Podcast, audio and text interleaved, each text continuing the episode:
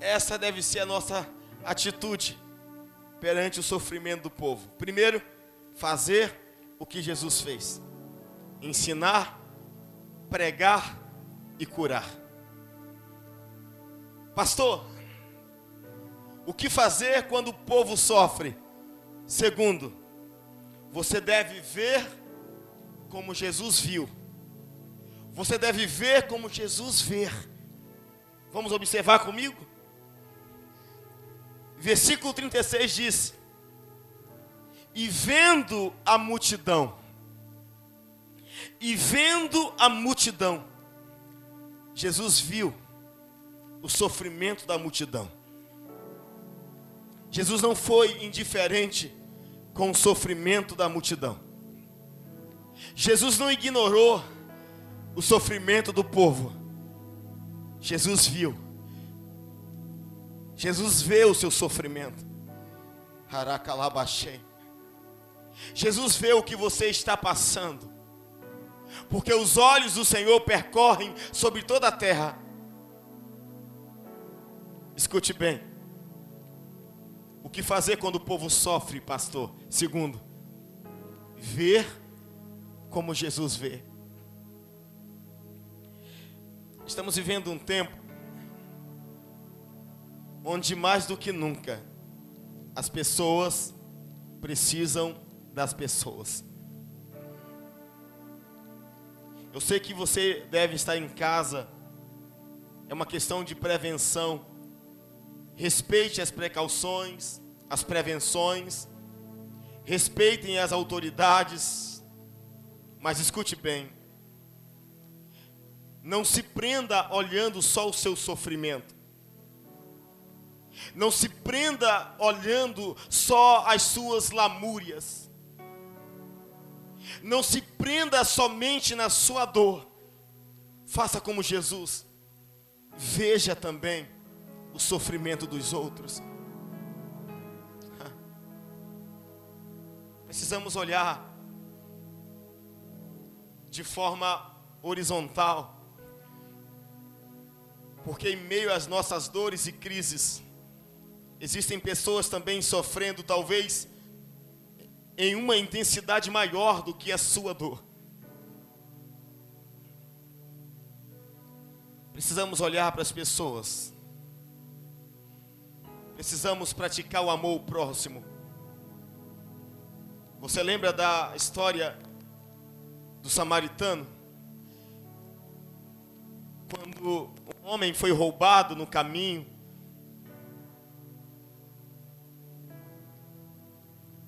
Diz a Bíblia que os ladrões o atacaram, o machucaram, e aquele homem ficara caído no caminho, sem ninguém para ajudar, sem ninguém para ver.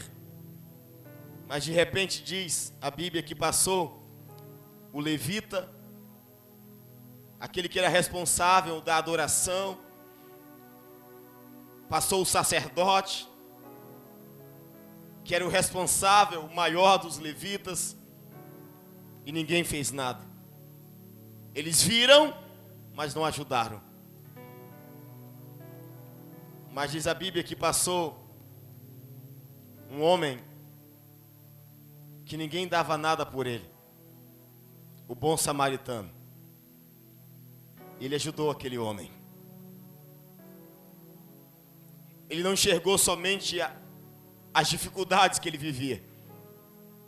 Ele sentiu, ele percebeu que existia alguém precisando dele. Escute bem. Existe alguém que nesta hora precisa de você. Escute, igreja do Senhor. Nesta hora de caos, de assombro, existe um vizinho precisando de você. Existe um idoso precisando que você vá no mercado para ele. Existe um idoso precisando que você vá na padaria para ele. Existe alguém com doença crônica, doenças respiratórias, precisando que você vá ao banco, talvez para ele. Precisamos ver a dor das pessoas. Precisamos parar de olhar só para nós, olhar para os nossos umbigos, mas precisamos olhar para as pessoas. Sempre existe alguém que precisa de você. Aleluia. Precisamos ver como Jesus viu. Terceiro, pastor, o que fazer quando o povo sofre? Terceiro é sentir o que Jesus sentiu.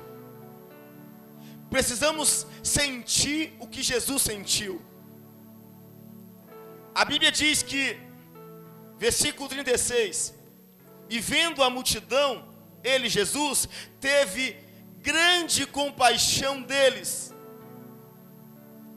porque aquele povo andava desgarrados e errantes, como ovelhas que não têm pastor. Jesus viu e Jesus sentiu a dor do povo. Jesus percebeu que aquele povo estava sofrendo, estava doente como ovelhas que não têm pastor. Olha para mim, se aproxima um pouquinho de mim. Presta atenção. Jesus disse que ele viu e sentiu a dor daquele povo, a dor das pessoas, porque ele percebeu que aquelas pessoas estavam vivendo como ovelhas sem pastor. Deixa eu te fazer uma pergunta. Você tem um pastor? Segunda pergunta. Quem cuida da sua vida espiritual? Você tem um líder espiritual? Talvez alguém que está me assistindo diga bem assim em seu coração: Pastor, eu cuido de mim mesmo. Eu me viro sozinho. Deixa eu te falar. É por isso que o mundo está como está. Sabe por quê? Após se estender e intensificar o anúncio sobre o coronavírus, sabe o que aconteceu? as pessoas foram correndo para os mercados. E em alguns supermercados tinha gente brigando, discutindo. Uma pessoa só pegava 10 litros de álcool, sendo que precisava somente de um litro. Faziam compras como se não existisse mais ninguém para comer a não ser ele e a família dele. Isso é sentir a dor do próximo?